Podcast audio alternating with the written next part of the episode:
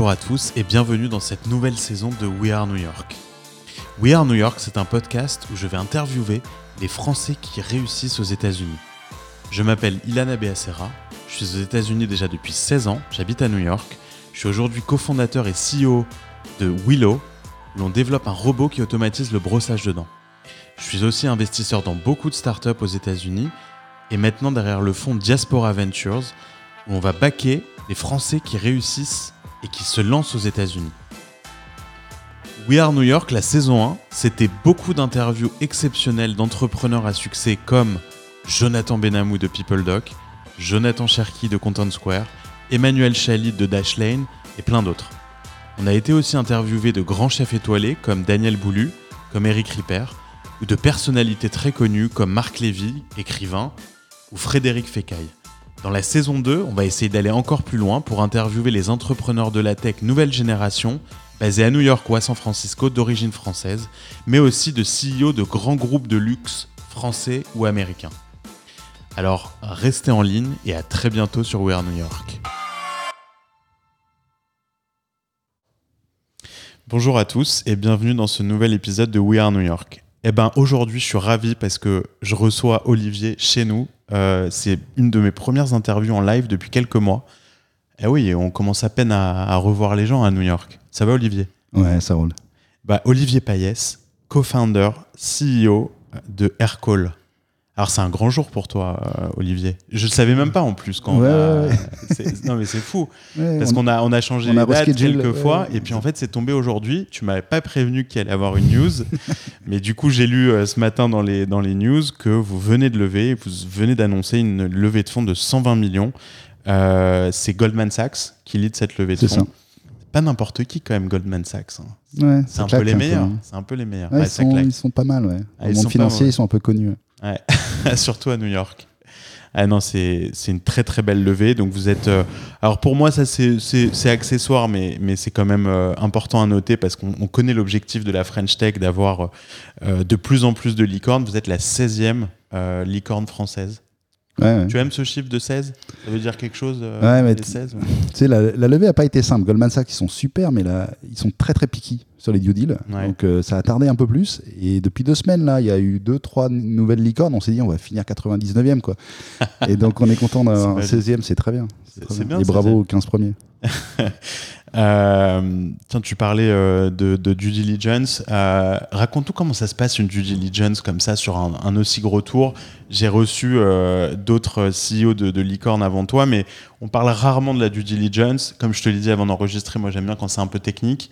Euh, Raconte-nous à quoi ça ressemble une due diligence sur un tour aussi gros avec Goldman Sachs, qui est quand même un géant de la finance, donc ils doivent s'y connaître en termes de, due deal.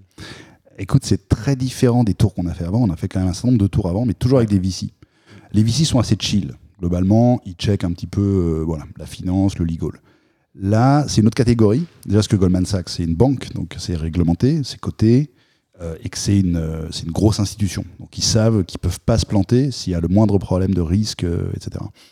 Et donc, le, la due deal, ça s'est bien passé les 3-4 premières semaines. Donc, ils ont checké les clients, les comptes, nickel. Et à un moment, ça a un peu durci sur euh, tous les risques légaux. Et notamment, nous, on est une, une boîte de software mais qui gère des conversations. Donc, il y a des questions de Mhm. privacy des Ouais, données. ouais. Euh, et on est dans un business qui est régulé, finalement. Où l'ARCEP a son mot à dire en France et dans tous les pays, il y a des règles. Aux US, ça change. Emergency calling devient une priorité, etc. Et là, ils se sont dit, waouh, en fait, c'est hyper important. Et là, ils ont aligné, il y avait plus de 40 avocats. Donc, Wow. on avait, nous, notre general counsel, un avocat, Ouais. un contre 40. Chez C'était- toi Ouais. C'est un in-house. Ouais, Alain. Ouais. Euh, Alain Ben Simon, qui a fait un travail remarquable, mais il était à 1 contre 40. quoi. C'était comme le film 300, tu sais, où... sauf qu'il n'est pas mort à la fin. Mais vous aviez aussi votre cabinet euh, Ouais, bien sûr. Ouais. En fait, le- ce qui était bien Couli, pour nous, C'est Stéphane. ouais, on avait Couli, Ouais. euh, Stéphane Levitch et Couli, qui a été super. Mais surtout, on bosse avec les meilleurs cabinets télécom. D'accord. Et donc, on avait, euh, notamment, c'est Bird Bird, c'est le meilleur cabinet, c'est celui que Goldman voulait prendre, qu'ils n'ont pas pu prendre parce qu'on l'avait. Et heureusement, on était assez blindés. Parce qu'en fait, Aircall est complètement over the top, tu vois, complètement euh, online. Donc, on a des clients au Sri Lanka, aux Émirats Arabes Ouais. Unis, au Vietnam, ce que tu veux. Mais on avait déjà à peu près blindé ça. Mais ils ont vraiment, ils sont rentrés dans le dur. Et d'ailleurs, dans cette due deal-là, ils ont à un moment mis euh, des choses qu'on n'avait pas eu avant, parce que c'est Goldman et parce que c'est un gros tour, etc. euh, qui sont ce qui s'appelle des uplifts, c'est-à-dire des, des conditions, quoi, qui disent quand même, OK, dans les neuf prochains mois, on veut qu'il y ait tel et tel aspect de la réglementation sur lequel vous bossez. Quoi. On veut que vous embauchiez, que vous staffiez une équipe légale euh, de, sur tel et tel sujet, ce qu'on va faire d'ailleurs. Et donc- c'était des sujets nouveaux pour, pour toi? Non, non, c'est des sujets qu'on avait, euh, mais nous, on est encore assez start-up. quoi. C'est-à-dire qu'on fait d'abord du business. vite, euh, quoi. tu vois, voilà. Ouais. On était très clean sur nos gros marchés. Après, au Sri Lanka, euh, voilà, on, faisait, on savait qu'il n'y avait pas un gros risque. Et là, maintenant, le, le point de Goldman, c'était de dire non, non, mais maintenant, dans chaque nouveau marché où vous allez prendre des clients, vous faites une analyse préalable, etc., etc. Mais ce qui est bien, en fait, parce que ça nous a beaucoup préparé. L'approche de. Goldman, ce que disait Stéphane Lamy, il a dit c'était presque une deal plus lourde qu'une IPO ou qu'un Ah rachat complet. Quoi. C'est bien. Mais ça comme vous ça, prépare. Voilà, Ouais. ils nous ont fait toute une liste. Nous dit, voilà, dans, dans- nous, c'est l'objectif 18-24 mois, on se prépare à devenir public, si tout va bien. Ben, quand on aura fait tout ce qu'a demandé Goldman maintenant, ben, on sera à peu près bien. Quoi. C'est top. Ça, C'est pas mal. C'est intéressant du coup. Ouais, du coup, c'est très bien, et bien très très différent. Et on n'était pas 100% préparé. Ouais. Enfin, on était préparé, mais quand même, euh, on s'est dit, waouh, Ouais. on se prend la vague quand même un petit peu. Bah, tu t'attendais à une due deal euh, plus classique, de VC Ouais. classique, effectivement, euh, checker les fondateurs, checker les clients, checker la team, euh, C'est etc. ça, Ouais. les, les comptes audités, etc. Et là, c'est allé un poil plus loin, mais en fait, c'est très bien. Quoi. Et ça a duré combien de temps entre la signature de la term sheet et le closing? Ça a duré quasiment six semaines. Ah, c'est plutôt rapide quand même. Non, c'est plutôt rapide. Ouais, c'est plutôt rapide, mais le deal dans la term sheet, c'était un mois de délai. Avec deux semaines de prolongation possible. Et après, il y avait la fin de l'exclusivité. Ouais. Et ce qui nous a aidé à mettre un peu la pression aussi à, à Goldman, parce qu'à un moment, au bout de cinq semaines, on dit bon, bah, dans une semaine, euh, nous, il y a plein de gens qui, qui tapent encore à notre porte. hein. Ouais. Et donc. euh, Et ça a marché, ça, cette pression? Ouais, ça a un peu marché. pas- Si, ils si, ont ça a pas un peu faibli marché. En fait, ce qui est intéressant, c'est que les, les gens qu'on va avoir au board de Goldman, ils prennent deux board seats. Mhm. Euh, Enfin, un observeur et un, et un vrai board seat. Ouais. En fait, ils étaient à fond pour nous. Eux, ils sont chauds comme la braise, il n'y a qu'une envie. Mais il y a des équipes légales, il y a des process internes à Goldman. un peu de. Voilà, où Ouais. eux ont mis beaucoup de pression, mais à un moment, les gens sont très, très, euh, très, très prudents, quoi. Parce que c'est Goldman, quoi. T'as eu peur au à un moment que ça se fasse plus à cause de la due diligence? Non. Non. Non, parce qu'on savait qu'on était propre. On savait qu'il y aurait un peu des conditions. Des trucs à rattraper, Voilà. mais rien de deal breaker. Moi, j'ai juste eu un peu peur qu'ils nous disent, OK, il faut qu'il y ait ça, ça, ça qui soit euh, mis en place euh, dans les trois mois. Et j'ai eu un peu peur qu'ils mettent tellement de, focus là-dessus qu'on doit freiner un peu le business pour se dire, attends, attends, attends, OK, il faut qu'on se mette au carré sur tel et tel marché avant de développer le business. Ouais. Mais ils n'ont pas fait ça. Ils ont dit, vous avez une période de temps plus longue et on considère que la priorité, c'est la croissance. Quoi. Donc vous faites la croissance au max. Par contre, dans une période de 6-9 mois, suivant les sujets, vous vous assurez que, tout est, euh, que toutes les analyses sont faites, euh, que tout est au carré. Quoi. Et euh, Goldman, est-ce que c'est toi qui as été les chercher ou est-ce que, comme la majorité des grosses, grosses levées en ce moment, c'est plutôt organique parce qu'il y a de la traction Parce qu'on va en parler, mais j'imagine que le Covid a vachement accéléré aussi votre, euh, votre Ouais, progression. En fait, ils sont venus à nous. euh, ils sont venus à nous il y a 3-4 mois. euh, C'était quand en mars à peu près? Le marché était très très chaud sur la tech. Mm. Et nous, on a fait une levée il y a un an. En avril, en plein Covid. Donc là, le- au pire moment de l'histoire. Ouais. C'est-à-dire qu'on avait les premières term sheets début mars. Je me souviens très bien, j'étais en train de négocier une des term sheets le mi-mars, au moment où euh, Tous les pays Trump ferment. a fermé euh, Ouais. les pays, Ouais. etc. D'un seul coup, les invests ont dit Attends, la term sheet, je peux rappeler le message là? Attends, je peux la récupérer? On peut rediscuter de deux, trois trucs? Ah, c'était juste avant que ça arrive? C'était juste avant. Et on était quasiment, euh, quasiment au point final de term sheet. Euh, et d'ailleurs, on s'est pris un coup sur la valo, hein, pour être clair. Les term sheets ont été un peu ajustés, parce que le, le Dow Jones est tombé, etc. Mais on a quand même closé en avril. Mais donc, on a quand même accéléré le process. On s'est dit, OK, il faut vraiment closer. On arrête le process. On avait deux, trois, trois term sheets. On a pris les deux meilleurs et on est parti. Mais donc, il y a plein d'investisseurs qui étaient quand même restés au bord de la route. Et qui, un an après, ont dit, attends, mais nous, on n'a pas pu faire le deal la Covid. Mais est-ce que maintenant, vous seriez chaud? Et là, pour le coup, les valos étaient bien supérieurs. Et on s'est dit, pourquoi pas? Et donc, Goldman faisait partie de ces gens-là. Et donc, ils sont venus me, me voir, ils, sont venus nous ont contactés. Ils connaissent très bien nos derniers investisseurs aussi, euh, des TCP. Euh, qui, donc, euh, voilà. Et ils avaient confiance, en fait. Parce que tout ce qu'on avait dit qu'on ferait il y a un an, pour notre levée, on a dit, voilà, ça, c'est notre plan 2020. On l'a fait, quoi. On a Ouais. tout fait. C'est-à-dire qu'on a dit, OK, on va signer un gros deal tel qu'aux US. On l'a fait. Euh, on a dit, on va ouvrir Sydney. On l'a fait. Et on va faire une croissance de 65%. On l'a fait. Et donc, Covid, pas Covid, ça a donné beaucoup de crédibilité. Donc, les gens se sont dit, waouh, les, les gens, ils sont sérieux, ces gars-là. Et donc, ils sont revenus assez euh, naturellement chez nous. C'est beau, c'est beau. Alors, on va repartir un peu euh, en arrière, on va démarrer un peu plus tôt. Euh, on va parler de, de tes premières années avant Aircall et puis après, on va, on va rentrer un peu plus en, en profondeur sur Aircall. Je t'ai envoyé un mail ce matin pour te dire un peu les sujets dont on allait parler. ce qui m'a euh, euh, marqué euh, positivement quand je regardais un peu ton LinkedIn et tes expériences passées, déjà tu as fait pas mal de choses avant, contrairement à pas mal d'autres CEO qui, tu vois, soit qui ont été entrepreneurs avant, soit qui l'ont déjà fait. Toi, non, tu as bossé quand même dans des très très grosses organisations. Tu as bossé, euh, donc c'est au BCG. Ouais, c'est au Ouais. BCG. Ensuite, ArcelorMittal. Tu as passé quand même pas mal d'années, 7 ans au BCG, 6 ans euh, chez ArcelorMittal. Pas un profil classique de, de, de CEO d'une boîte euh, cloud. Donc, on, on- va revenir un peu là-dessus. Euh, mais quand même, j'ai trouvé ton CV propre, linéaire. Tu vois, tu fais, euh, tu fais Ginette, euh, la fameuse prépa, euh, Sainte-Geneviève-des-Bois, connue. Tu rentres à HEC. Bon, la voie royale, quoi. Et puis, euh, et puis là, tu rentres au BCG, tu deviens euh, donc consultant. BCG, c'est la grande marque de consulting. On en parlait euh, dans un des tout derniers épisodes de, de We Are New York avec Olivier Siboni. Je sais pas si tu l'as connu à HEC. Non. non, il n'était pas prof là-bas, mais c'est un, un prof de stratégie à HEC qui était pareil consultant. Lui, il était chez McKinsey, mais pendant, pendant 20 ans. Et on a, je lui avais posé une question euh, et je vais te la reposer à toi. Et je lui avais, demandé de m'expliquer pourquoi les, consultants des grands cabinets de conseil deviennent de très bons entrepreneurs. Souvent, ceux qui basculent du BCG de McKinsey vers euh, l'entrepreneuriat. En général, c'est des très très bons profils. Sa réponse était intéressante, je vais pas te la donner, mais quelle est toi ton, ta, ta perception de tes années au BCG euh, et en quoi ça a formé ton, tes muscles entrepreneuriaux, tu penses? Alors, moi, j'ai tendance à penser que ça m'a pas aidé, en fait. Ok. Je dirais le contraire. Je me souviens très bien quand j'ai démarré sur Aircall avec eFounders, Thibaut Elzière. Justement, je suis arrivé un peu à la BCG. Et les gars, on va faire un plan, faire une roadmap. Voilà, il y a 52 semaines qui viennent, clac, clac, clac, clac, hyper structuré, quoi. Comme un, une sorte de, de projet euh, de consulting, quoi, quasiment, quoi. Avec qui fait quoi, les dépendances, tout le bazar. Tu fais ça, puis deux semaines après, tu es complètement off de ta roadmap parce qu'en fait, tu as eu deux clients qui sont rentrés, tu dis en fait, c'est ça qu'il faut qu'on fasse. Et hop, tu n'as pas pivoté, mais tu as, Ouais. réorienté. Pas, pas grave, je fais roadmap V2, aucun problème. J'ai refait ça comme un bon consultant. quoi. Et après, deux semaines après, on était complètement off. Moi, j'ai fait roadmap V3, puis là, j'ai arrêté. quoi. Et donc, d'un certain côté, je me suis... et c'est là que j'ai compris, et j'ai beaucoup appris de, de Thibaut notamment, euh, c'est en fait, c'est tu suis ta croissance. quoi. Et donc, tu fais le plus important cette semaine. C'est quoi le plus important? Tu le fais. Puis la semaine prochaine, te, te prends pas la tête. Ça sera clair, il y aura du taf.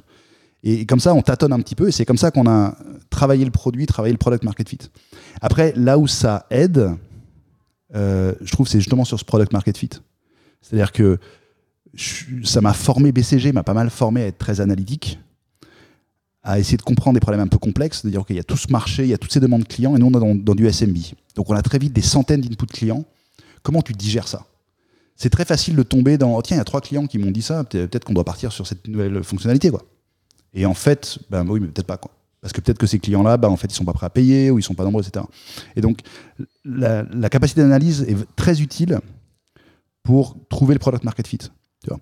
Et Aircall, enfin, on n'a pas eu d'idée géniale, si tu veux. C'est pas, euh, tu vois, il y, a des founders euh, géniaux, ils arrivent, ils ont une idée ou une techno géniale, et après, voilà, ils, ont ça. Nous, c'était pas ça. On s'est dit, il y a un marché là, le, téléphone, c'est quand même assez pourri, quoi. C'est quand même des trucs de VoIP là, des années 2000. Il y a moyen de faire un truc mieux. Bon, comment? Ok, on va s'intégrer, on va faire un truc entièrement software. Ok, Euh, ça va que des apps. On va utiliser la technologie WebRTC, qui est une nouvelle techno de, Google à, à l'époque, de, Hangout, etc. Donc super facile à déployer, etc.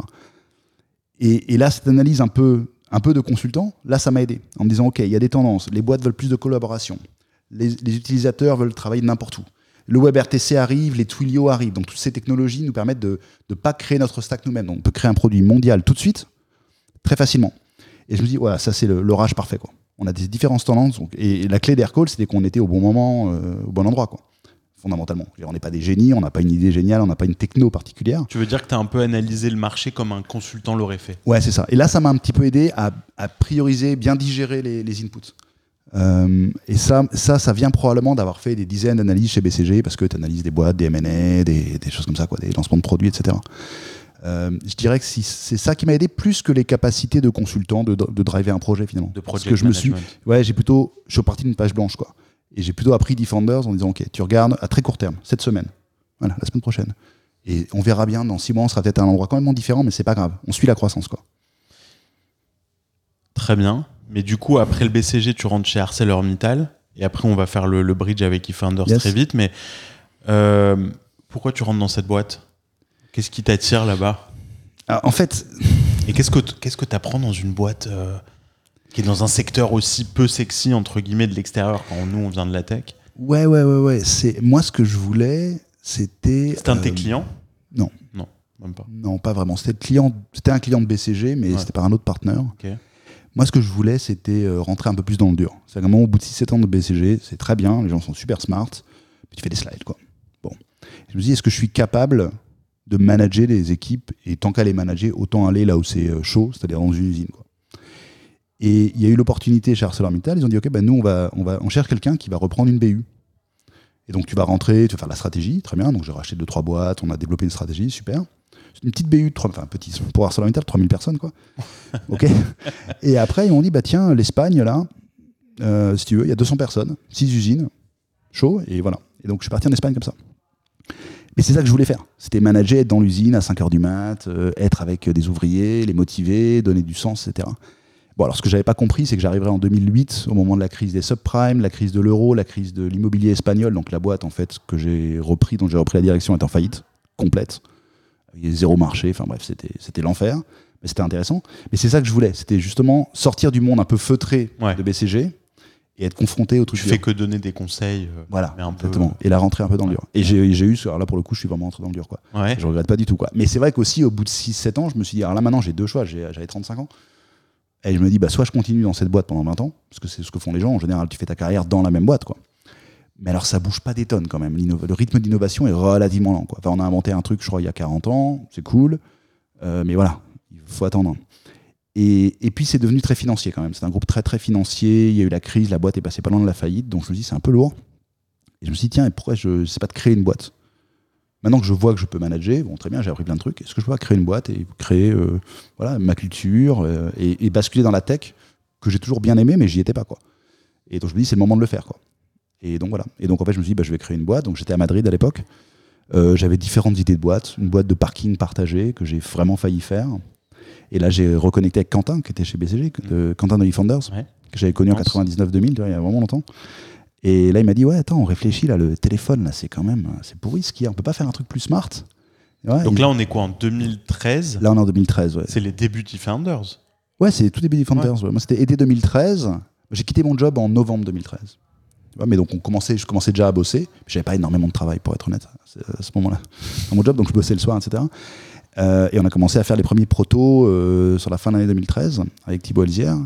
Et en se disant, ouais, on va essayer de faire un- quelque chose de beaucoup plus Ça flexible. s'est fait organiquement cette, euh, le fait de commencer à bosser ensemble sur un projet ou où il y a eu une discussion en amont de tiens viens faire quelque chose chez nous on trouve ensemble. Alors, en fait, moi, j'ai appelé Quentin parce que j'avais mon différents projets de boîte, mon projet de boîte de parking, et je voulais ses conseils. Je dis tiens, il avait repris euh, une petite boîte Resto Presto, je crois, en Belgique. Il avait commencé eFounder. Je dis tiens, bah, conseille-moi. Puis il me dit, euh, il me donne des conseils, puis il me dit sinon, on a un projet qui est cool. Et moi, chez BCG, j'avais beaucoup bossé dans les télécoms. Je pense que j'avais un petit complexe, que j'étais un peu vieux. Tu, tu vois tous ces entrepreneurs qui ont 20 ans, qui sont brillantissimes, quoi. Et je me dis bon, bah, ça va peut-être me servir parce que je connais bien le monde des télécoms euh, de par BCG. Et c'est un petit côté, c'est tech, mais en même temps, c'est ancré dans une industrie un peu ancienne. Et donc j'ai commencé à bosser là-dessus, à commencer à faire les, les, ouais, les protos, les designs, etc. avec Thibaut Elsière. Et là, je me suis dit, en fait, c'est- canon cette boîte, quoi. Ça a l'air vraiment marrant. Et donc, euh, voilà, on a dealé. euh, c'est comme ça qu'eFounders commence, quoi. Ils disent, euh, il faut un CEO, un CTO. Ils avaient déjà un CTO, d'ailleurs. Donc, quelqu'un qui commençait à faire un petit proto. Et donc, je suis rentré comme ça, quoi.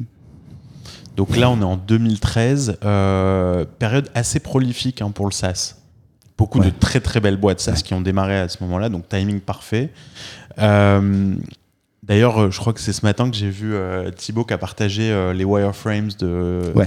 Ça s'appelait comment? Project, Euh, Project Fun X X. Fun X. Ouais, exactement. Et, et c'est vrai que quand il partage ce wireframe, ça ressemble en fait à une mailbox. Ouais. Sauf que vous avez fait ça pour la téléphonie. c'est aussi simple que ça. D'ailleurs, quand on regarde Aircall aujourd'hui, dont on est client nous, ça n'a pas trop changé en fait le concept. C'est une Mm. interface assez connue, assez classique, mais pour la téléphonie d'entreprise. Ouais, c'est, c'est- le concept original n'a pas beaucoup changé. Alors, il y a quand même beaucoup plus de puissance maintenant dans le produit, d'analytics, beaucoup plus d'intégration. Ouais. On a beaucoup travaillé les règles de routing, etc. Euh, mais l'idée originale, on est resté assez fidèle à l'idée originale. C'est un truc entièrement software, donc que, que des apps. On fait jamais de hardware. Euh, et qui est conçu un peu comme une boîte partagée. Hein, C'était au, même moment que, que eFounders a, a lancé Front. Ouais. Et c'était un peu la même logique. Et on travaille pas mal avec les gens de Front en disant bah, vous faites des trucs pour l'email et nous on fait la même chose pour la voix, Ouais, pour le téléphone. c'est marrant. Euh, donc euh, voilà, créer un numéro à la volée, le partager à une équipe de 3, 4, 5 et pouvoir collaborer autour de ça. Quoi. Donc partager euh, des miss calls, partager des commentaires, des tags, etc. Il n'y a pas d'autres plateformes à monter sur le même modèle, là, du coup? Parce qu'il y a les emails, il y a les téléphones. Il y a Ouais, quoi d'autre Tu comme pourrais vertical? avoir, bah ouais, tu pourrais avoir euh, le chat, etc. Alors c'est assez occupé comme, euh, comme, comme C'est occupé, quoi. ouais, mais quand même, c'est intéressant que les- tous les deux vous ayez démarré au même moment, que vous en soyez tous les deux aujourd'hui euh, euh, là où vous en êtes, avec des succès aux US, euh, entre autres. Quand, tu, quand tu rentres chez eFounders et que tu décides de démarrer cette boîte avec eux, bon, eFounders, je pense que tout le monde connaît, mais on précise quand même, c'est un, c'est un startup studio, Ouais. donc, qui, qui est plus qu'un incubateur, plus qu'un incubateur. En gros, ils ont, ils ont des idées, ils développent les idées, puis montent les équipes pour euh, que ces boîtes deviennent des spin-offs en dehors de eFounders. Le modèle d'eFounders a beaucoup itéré d'ailleurs en termes de l'ownership, l'equity. C'est très intéressant ce modèle de studio parce que eFounders, pour moi, c'est les meilleurs au monde. Euh, mais aujourd'hui, il y en a toutes les semaines qui naissent. Euh, et, et je pense qu'ils appellent tous euh, Thibaut et Quentin pour avoir leurs conseils parce qu'ils ont tellement itéré sur le modèle. Euh, je, je sais qu'il y a eu des déconvenus. Je sais que c'est pas évident non plus quand tu arrives devant les VC et que tu as un studio qui, en apparence, au moment où la spin-off existe, ben, n'a plus vraiment de, de rôle et qu'ils ont 30 à 50% de la boîte. Est-ce que toi, tu l'as vécu ça dans, Ouais. les, dans les levées de fonds? Ça a Ouais. été un sujet? En fait, je l'ai vécu et on a pas mal bossé avec Quentin et Thibaut sur euh, le modèle eFounders. Ouais. Parce que c'était vraiment au tout début. Ils prenaient un très gros pourcentage, donc majoritaire de la boîte. c'était 50 et quelques. Plus même. Plus. ouais. Plus, ouais, deux tiers. Ah. Et j'ai effectivement eu, euh, je me souviens très bien d'une conversation avec un VC qui m'a dit euh, vraiment super. Vraiment, on adore le concept, la boîte, t'es cool. C'est juste que la captable nous va pas. Ouais. Donc c'est non. Ils m'ont dit non deux fois. Et j'étais là, mais sérieux, ben, vas-y quoi, captable. Et je me, Ouais. je me rendais pas compte. Bon. Et d'ailleurs, avec, euh, avec eFounders, on a, on a pas mal travaillé pour leur dire il faut, il faut incentiver un peu plus les, les cofondateurs. Et il y avait un truc qui n'était pas clair, c'est que tu démarches chez eFounders, eFounders se file plein de ressources. Donc, des designers, des devs, etc., des, des gros hackers, etc. Et puis, donc tu fais ça, puis au bout de 9 mois, ils te disent Ah, euh, voilà la facture. Tu payes comment? En equity, je suppose. T'es là, mais attends, j'avais pas compris quoi. Et donc, ils avaient pas bien. Normal, c'était, ils avançaient Oui, en oui. marchant. Ouais. Et, et on a vachement discuté de comment tu contractualises le truc, quoi. Parce que on, on assemble un CEO, un CTO, mais si derrière tu envoies une facture de 500 000 dollars et que tu dis, bah, ça, comme la boîte vaut euh, 2 millions, bah, hop, je reprends 25%, tu dis, bah, merci. Et donc, il faut bien que les, le règle- les règles soient, soient clarifiées. Ce qu'ils ont fait ensuite, quoi. Bon, et puis maintenant, avec tous les succès qu'il y a euh, chez eFounder, j'imagine que les conversations deviennent plus intéressantes, que, que leur apport dans ces boîtes-là est aussi mieux perçu par les VC, très bien perçu par les entrepreneurs aussi. Ouais, ouais. Enfin, la valeur d'Efenders, elle est incalculable. Quand tu regardes d'ailleurs maintenant, Aircall maintenant, nous, les, les premiers 18 mois ont été vraiment galères. Euh, parce qu'il y a eu des mouvements dans la team. euh, la techno qu'on utilisait, la WebRTC, elle n'était pas fiable du Ouais. tout. C'était Ouais. Google venait de la lancer, mais ça marchait bien pour faire du hangout app to app, tu vois, browser to browser. Mais nous, on faisait du. La difficulté d'Aircall, c'est tu fais browser à PSTN. Donc tu connectes un, un- un navigateur web et un Wi-Fi, on va dire, à un réseau PSTN traditionnel. Donc le codec peut pas être le même. Mm. Tu vois, donc le, Ouais, la gestion de l'audio peut pas être la même. Et ça, c'est très compliqué. Et Ouais. le WebRTC, maintenant, on le gère beaucoup mieux, mais à l'époque, euh, très mal. Et heureusement qu'Ifanders était là. Alors, moi, enfin, il y a eu des moments tellement durs où je me souviens très bien Thibaut, euh, Thibaut qui est toujours un, un indécrottable optimiste, quoi, qui dit T'inquiète, t'inquiète, ça va bien se passer là. Je suis là, mais attends, vas-y, on a eu des downtime de 2-3 jours. Comment je fais, comment j'explique à un client que pendant Ouais. 2-3 jours, il peut plus téléphoner, quoi. On a eu des départs, euh, en un moment, on n'avait pas de produit, on n'avait pas de clients, on n'avait rien. Et t'es là, t'inquiète, on est là, on est Defenders. Et ça, c'est ça, c'est priceless, quoi, on va dire. C'est un co-founder euh, en plus. Ouais. Deux. Ouais, ouais. Et surtout au début. hein. Et c'est intéressant parce que la logique, et je pense que c'est toujours un peu le cas maintenant, Thibaut est très très présent, avec énormément de, de, de personnalité, il rentre sur le produit, il fallait wireframe, euh, c'était vraiment, il fallait se battre euh, quand il n'était pas d'accord, il fallait vraiment que je me batte pour, euh, Des pour imposer un truc. Ouais, des grosses convictions. Et puis à un moment, la boîte est sur des rails, il dit ok, je me retire. Et là, il Ouais. disparaît. Ouais. Tu prends la main des meetings, tu prends la main de tout, et je suis à dispo, mais pas besoin de... Que si tu as envie. Et c'était assez marrant parce que ça faisait vraiment euh, le lancement, la fusée de lancement. Tu dis, oups, Ouais. ça y est, je suis dans l'air, ça y est, on vole. Ça y est. C'est bon, ouais, ça vole, ça tient, c'est marrant. Et, et je pense aussi que le- dans l'histoire eFounders, les. Tu sais, c'est comme est-ce que tu nais, est-ce que tu nais CEO, est-ce que tu deviens CEO Parce que finalement, tu rentres, mais l'idée est un peu là, etc. Et, et chaque, chaque boîte a son histoire. Et dans l'histoire d'Aircall, il y a vraiment un moment où on a pris l'ownership de la boîte. Tu vois et peut-être que si euh, l'équipe n'avait pas aussi bien marché, hein, parce qu'au final, on a trouvé une équipe de quatre personnes, de quatre cofondateurs, on s'est dit voilà, boum, ça c'est la bonne équipe fondatrice. Et là, eFounders s'est complètement retiré. Mais ils étaient là au cas où euh, on n'y arrive pas. Si on n'arrivait pas à créer cette équipe, ce, noyau, ils auraient été là, peut-être repris la main, peut-être changé de CEO, de CTO. Donc c'est une relation assez euh, ambivalente. Et justement, ce qui est intéressant, c'est que euh, est-ce que tu penses qu'un CEO de eFounders versus un CEO qui monte sa boîte tout seul sans eFounders ou sans un studio ou sans un incubateur et autres, euh, c'est des profils différents Est-ce que tu penses que c'est deux types de CEO différents? Est-ce que toi, ce qu'ils t'ont apporté comme support, t'aurais pu faire sans? J'ai compris l'apport, hein, mais, mais, mais sur le, profil d'entrepreneur. Est-ce qu'il y a des profils d'entrepreneurs à studio? Alors, c'est une bonne question. Historiquement, et je me suis déjà un peu posé la question, j'ai plutôt pensé que oui, euh, parce qu'il y a en tout cas des entrepreneurs qui veulent vraiment être euh, chez eux, qui veulent être les patrons chez eux, etc. Et, et donc ça, c'est pas compatible avec le studio, quoi. Parce que tu, voilà, Ouais. tu, tu partages dès, dès le début euh, bon, la boîte. Mais après, maintenant avec le recul, je me rends compte, en faisant toutes ces levées, on est chez soi, puis à un moment, on n'est plus trop chez soi. Si tu veux, là maintenant, on refait un tour, euh, tu peux te douter que les co-founders ou moi, je suis plus majoritaire de la boîte. Mm. Bon. Et c'est pas très grave, ça se gère, on est plus fort ensemble, etc. Et donc, au final, je pense que les profils sont pas si différents. Moi, si Founders n'avait pas marché, j'aurais créé ma boîte parce que je voulais le faire. Et je, je suis très content d'avoir fait chez eFounders. Après, je connais pas l'autre versant, hein, on verra peut-être plus tard, mais euh, je suis très content parce que c'était un travail d'équipe et que voilà, c'est rencontrer des gens, être ensemble, c'est ça qui me fait vraiment vibrer, plus que de me dire euh, je, vais, je vais avoir 90% de la boîte, 100% de la boîte. Donc et- ça, c'est peut-être le sujet. Est-ce que tu étais moins sensible à, à l'ownership, à l'equity et plus sensible à la mission et puis à ton, à ton envie personnelle dans la personnalité, je pense que les profils qui aiment travailler en équipe, qui sont plus collaboratifs, par exemple, euh, je pense que c'est sûrement un attribut. Tu vas avoir des, des fondateurs très visionnaires, par exemple, qui ont une vision hyper claire, qui vont pas vouloir Ouais. dans un studio, qui vont dire moi je sais exactement où je veux Ouais. aller. Tu as des gens qui sont très drivés sur l'argent, qui voient ça comme un véhicule pour gagner de l'argent, qui vont dire je veux pas, je veux pas donner des shares à un truc, etc. Mais c'est vrai que maintenant quand je regarde les, les gens d'eFounders, il y a en général un trait commun d'être très collaboratif, quoi. Euh, et très ok de dire euh, on, on se partage, on vaut mieux se partager un plus gros gâteau entre guillemets.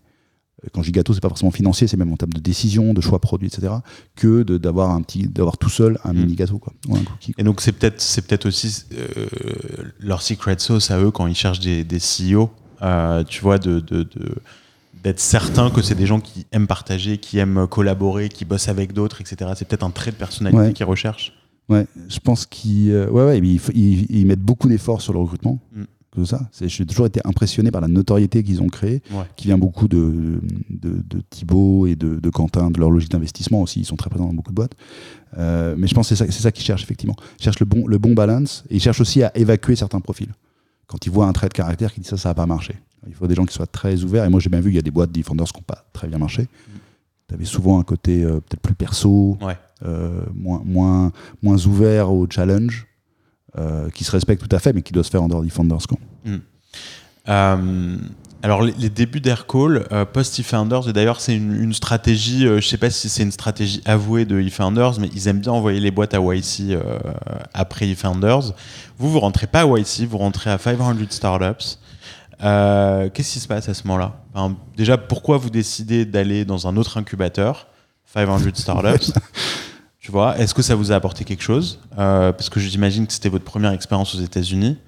Euh, et puis raconte-nous aussi cette anecdote avec Thibaut qui vous pousse dès le début à monter une boîte américaine parce que dès le début vous aviez cette vision des US. Écoute, alors le premier truc, c'est que c'est pas qu'on n'a pas voulu aller à YC, tu vois, qu'on n'a pas essayé. On a essayé. Non, je sais, vous n'avez pas été pris à Ouais, YC. on n'a pas été pris. Ouais. Et on a passé d'ailleurs l'entretien avec une autre boîte Defenders, Front. Ouais. Et on a eu euh, cette soirée euh, sympa où euh, soit ils t'appellent pour te dire oui, Ouais. s'ils t'appellent, s'ils te disent oui, si t'envoies un mail, c'est pour te dire non. Ouais. Et donc Front a eu un coup de fil et Ouais. nous on a eu un email. Et d'ailleurs, ça a changé. Ensuite, la, la team s'est un peu disloquée. hein. Il y a eu des départs dans la team. Et là, ça a été dur. Là, là c'était chaud. Et j'ai pas réalisé, parce que pour moi, Y Combinator, c'était cool, mais je veux dire, si on l'a pas, ça va, quoi. Oui. Et bien donc, on est quand même reparti de, de zéro. Euh, et on a reconstruit le truc. Là, on a décidé de créer la boîte, juste après, deux mois après. Et c'est là où euh, je dis à Thibaut, bon, écoute, euh, voilà, à l'époque, mon CTO était parti, quoi. Il a décidé de dire, bon, pas YC, etc. Ça l'intéressait moins. Ouais, voilà, où il a, moi, je pense, moins confiance en moi. Parce que c'est vrai que c'est moi, en tant que CEO, de, qui, de- qui devait pitcher à YC, et j'avais probablement pas été assez bon, quoi. Mm. En tout cas, c'est sûr, parce qu'on n'est pas rentré. Et, euh, et donc voilà, mais on se dit, ok, c'est pas grave, on crée la boîte, parce qu'on veut que les clients payent, etc. Et je dis, ok, je vais créer une, une SARL, quoi, une SAS tranquille. Je veux dire, on est, euh, plus de CTO, on a à peine un produit, on vient de se faire virer de ici, bon bref. Et Thibaut me fait, comment ça tu crées une SAS Je vois pas le truc là en fait. Ben, je dis, bah écoute, voilà, on est en France, euh, ça va bien se passer. Il me fait, mais attends, là ce qu'on a entre les mains, là, c'est de l'or. Tu t'en rends compte? Ce truc, ça, c'est fait pour le, pour le nice. Ça va finir en bourse ce truc. Alors pourquoi tu perds du temps? Pourquoi tu veux aller en France? Tu veux faire un flip, c'est super compliqué. Donc vas, s'il te plaît, crée-moi une boîte aux US et ensuite une filiale française. Je fais, ok, t'es bon, écoute, je regarde. Et là, je trouve un avocat. Ils ont un système génial, euh, les Américains. C'est une sorte de free trial. C'est l'avocat, il te dit, tu sais quoi? Je vais te créer toute ta boîte de la Ware, tranquille. C'est gratuit. J'étais là, bah voilà, parfait. Le seul truc, c'est que si un jour tu lèves de l'argent, je t'enverrai une facture. D'accord, si tu lèves pas, il n'y a aucun problème. Je suis là, bah nickel, on fait ça. Je fais ça, POFC, boîte française, on démarre. Et puis après, un an après, on lève de l'argent, et là, ah, vous avez du courrier. Il y a tout le gars, t'es là, 10 000 dollars, t'es sérieux? Et bah ouais, mais tu t'en fiches, t'as levé de l'argent. T'as levé 2 millions, 10 000 Ouais. dollars, qu'est-ce que c'est? Tu- Smart, T'es content? Ouais, très smart. Alors très smart, faut, faut avoir le, le- le cash pour tenir, mais euh, très smart. Et donc on a cette boîte euh, Aircall euh, Inc. qui est la boîte US, et donc une, une filiale française. Et donc on démarre en 2014, et, et là en fait on reconstruit la team. C'est là que je rencontre mes, euh, mes, mes associés, euh, donc PB, Xav, enfin Pierre-Baptiste, Xavier et Jonathan. Et là, début 2015, on se dit écoute, ça commence à bien marcher. Mais moi j'étais un peu, euh, comment dire, pas traumatisé, mais il y avait eu pas mal d'allers-retours dans la team. Il y avait, on avait eu deux CTO avant Ouais. ça, qui étaient partis pour différentes raisons, etc. J'ai dit, les gars, je veux qu'on soit sûr qu'on est complètement blindés. Euh, il faut qu'on parte aux US, et qu'on parte tous les quatre. Et si on survit tous les quatre, 3-4 mois aux US, on sait qu'on sera ensemble pour le reste de la vie. quoi. Et donc on est parti, on a regardé les accélérateurs, il y en avait trois qui étaient possibles. Il y en avait un à New York, Angelpad, Ouais. et il y avait Alchemist et 500 qui étaient dispo dans les deux mois. Ouais. On est pris aux trois d'ailleurs. Euh, et on choisit 500. Pourquoi? Parce que c'est SF. Donc c'est le marché le plus exigeant. Euh, parce qu'il y a un vrai coworking. Alors que les autres, c'est souvent tu viens, mais tu as du coaching, mais c'est un peu à distance. Euh, et qu'on aime bien l'esprit 500 startup. Quoi. 500 startup, c'est un peu. Ils sont un peu cool. Ouais. Ouais. À l'époque, avant qui qu'il ait ses problèmes. euh, ouais, qui a pris Ouais, une qui a petite pris- claque Ouais. récemment. Ouais, ouais. D'ailleurs, on le voit plus du tout. Non, non, il a disparu. Et 500 Startup, pas. je crois, est un peu, c'est un peu dur maintenant. Ouais. Mais à l'époque, c'était cool. Les mecs faisaient la Ouais, fête. Et c'était notre état d'esprit, c'était ça. Ah, J'avais été dans euh, leur bureau, c'était à Redwood City, non ou- Non, non, non. Enfin, ils en, Dans ont plusieurs. aussi, ouais, ouais. Nous, on était Mission Street euh, à SF. Mais on aimait bien cet esprit un peu underdog. Un peu pirate. Ouais, c'est ça. Et Un on se prend pas trop au sérieux. Là, là où Ouais. YC, c'est les gens super smart. Et nous, on s'est jamais considéré comme très smart.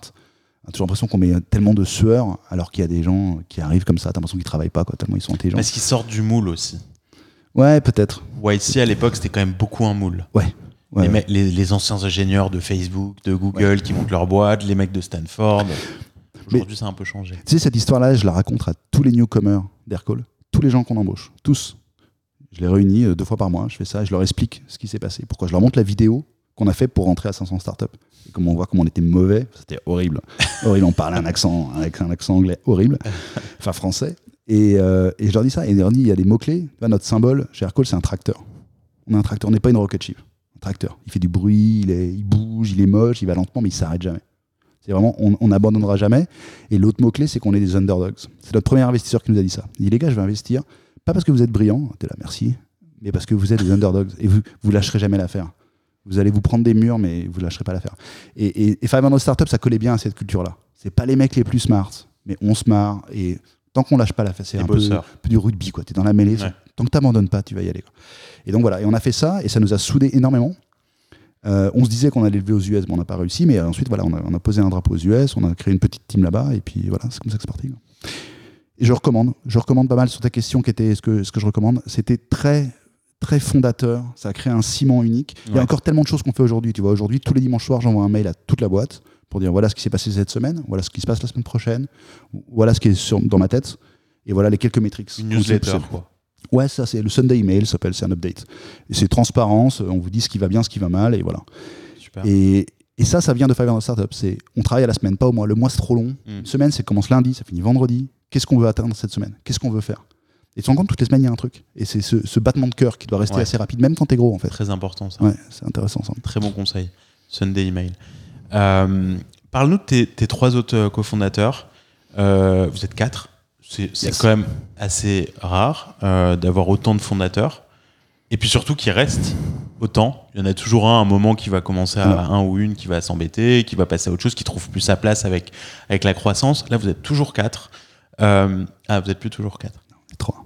Ah, vous êtes trois maintenant. On est trois. Bon, tu vois, j'avais raison sur mon statement.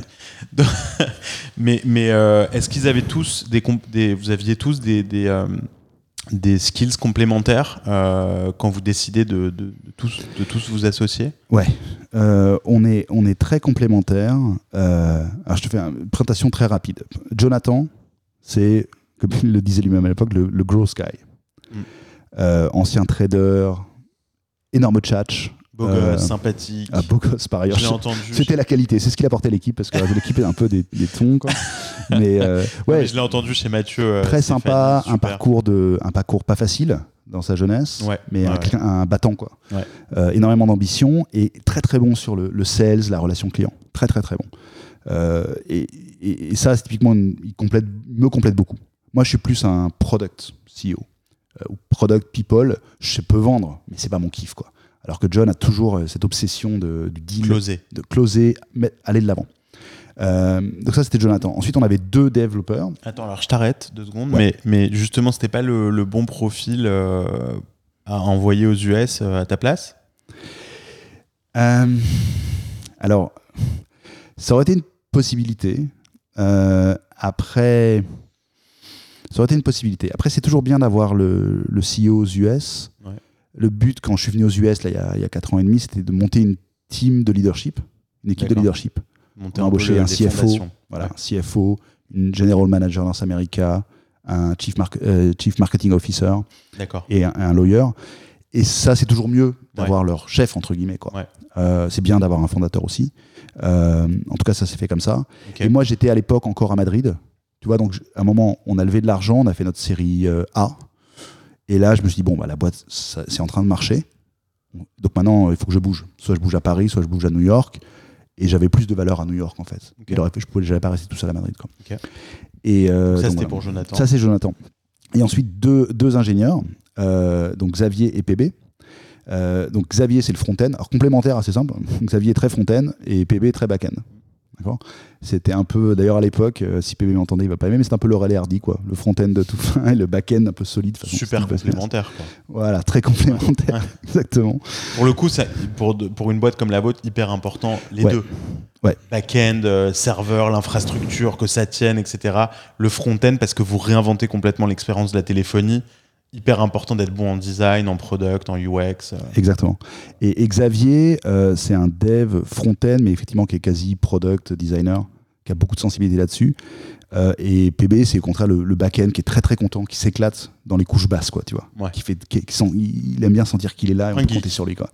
Ouais, assez geek, quoi. Enfin, il a beaucoup changé en 7 ans. Enfin, on a tous changé, mais voilà.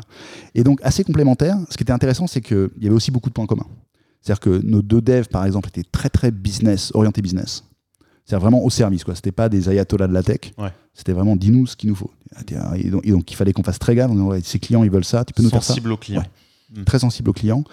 Et il y avait, il y a toujours d'ailleurs une, une- un gros point commun de, de- je pense, enfin sans être prétentieux pour le coup, mais de, un peu d'humilité, de se challenger euh, et de se dire les choses, etc.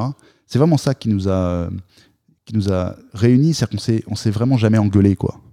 Euh, et des fois, on n'était pas forcément d'accord, mais il y avait un, un gros point commun aussi. Donc, à ce côté, on était complémentaires, on se challengeait, mais surtout, on avait un, voilà, une base de se dire, OK, on serait plus fort à quatre. Et donc, chacun peut avoir une idée sur, euh, sur l'autre. Mais comment vous rencontrez tous les quatre ensemble au même moment, pas au même moment, l'un après l'autre, un hasard C'est petit à petit, ça, c'est la beauté d'eFounders. Ah, c'est euh, Paris Founders Ouais, c'est Paris Founders. Donc, euh, parce qu'eFounders, ils ont en fait une sorte de groupe de gens qu'ils allouent à des projets, tu vois. Euh, donc, euh, je crois que le, le premier, c'est Xavier. Euh, Xavier, il rentre début 2014 chez eFounders. Pof, il commence à bosser sur Aircall. Et il rentre, je me demande, c'est même pas stagiaire, quoi, tu vois. Il sort de, Mm. sort de l'EPITA, commence à bosser, etc. Après, il y a euh, John, je crois, qui arrive euh, fin 2014. euh, PB, pareil. Et puis là, c'est le moment où la boîte démarre, on est, c'est très très dur, quoi. Parce qu'en fait, on avait des CTO, mais ils, ils- ça, ils s'accrochent pas. Et, et à un moment, on se dit, mais en fait, on est tous les quatre. Donc le, le deuxième CTO s'en va. On dit, on est tous les quatre. fait, c'est ça l'équipe, quoi. En fait, c'est nous, quoi. C'est devenu Donc, on évident. va- Ouais, voilà. Et donc, on va partir à SF. Et là, on part en 2015. Il faut qu'on parte pour être sûr, sûr, sûr. Et pour moi, la fondation d'Aircall, euh, c'est vraiment euh, 500 Startup. C'est vraiment là qu'on s'est dit, OK, on a une équipe. C'est là que le business a commencé à décoller, quoi. Euh, et que voilà, quoi. C'est c'est ça le noyau. Techniquement, la boîte était peut-être créée un an avant. Mais c'était encore. C'est- euh, C'était le début pour toi. voilà. Ouais. C'était- La fondation, elle était là à ce moment-là. Tu laisses femme et enfant pendant trois mois, Ouais, 4 mois. ouais. quatre mois. Quatre mois. C'était dur? T'as dû faire des allers-retours. C'était dur. J'ai fait un aller-retour. Enfin, c'est un sacrifice quand même. Ouais, ouais, c'est un sacrifice. J'ai eu une femme euh, assez canon de ce point de vue-là. Ouais, Euh, assez canon parce qu'on n'avait quand même pas grand-chose à l'époque. ouais. Donc, si tu veux. Euh, euh, dis-toi, euh, Ouais. tu t'es marié à quelqu'un qui est chez ArcelorMittal, qui a une sorte de fonction, enfin, tu vois, qui a un bon job, quoi. C'est quand même assez safe. Et après, qui se dit, bon, je vais monter un danger, truc. qui part de zéro. Voilà, c'est la galère, trois gamins, donc on vivait sur son salaire quand même essentiellement. Donc, euh, donc euh, elle était assez cool. Et, et bon, voilà, je suis revenu au bout de deux mois pour la rentrée des classes. Donc juillet, août, j'étais pas là, rentrée des classes, et après septembre, octobre. Mais même les enfants aujourd'hui, ils m'en parlent quoi. Ils se Ah ouais souviennent très bien Ah que papa parti. pas là pendant Ouais, ils étaient petits à l'époque, mais ils avaient euh, entre 5 et 5 et ouais, 5 et 10 ans quoi. Et ouais, ils se souviennent quoi. Mm. Et c'était un Mais ça, ça fait peut-être aussi partie de l'inconscient euh, qui, pour toi, montre que c'était vraiment les débuts. quoi. Tu t'es mis un peu en danger personnellement aussi, tu as pris un risque. euh, parce que ça paraît, de, de- ce que je veux dire, c'est que ça paraît euh, évident de l'extérieur qu'on aurait tous fait euh, quand tu montes une boîte, de dire bon bah oui, ça va partir trois mois à San Francisco, c'est pas la fin du monde. Mais en fait, c'est quand tu as des enfants, quand tu es marié, c'est long. C'est long, c'est pas évident et surtout après coup, tu te dis bah ça valait le coup. Mais à l'époque, tu sais pas que ça vaut le ça, coup. sur le moment, ouais. On est quatre, il suffit qu'on se dispute, qu'on se sépare, il n'y a plus de boîte, hein, ça. ou pratiquement. Ça. Et donc, euh, c'est quand même, tu demandes un investissement. Moi, je sais que j'ai demandé, on a pas mal discuté avec ma femme, euh, mon investissement, elle se dit, d'accord, mais j'espère que j'aurai le retour. Alors maintenant, elle se dit, bah, c'était très bien. Parce que finalement, ça a confirmé, tu vois. surtout aujourd'hui. Voilà, ai- exactement.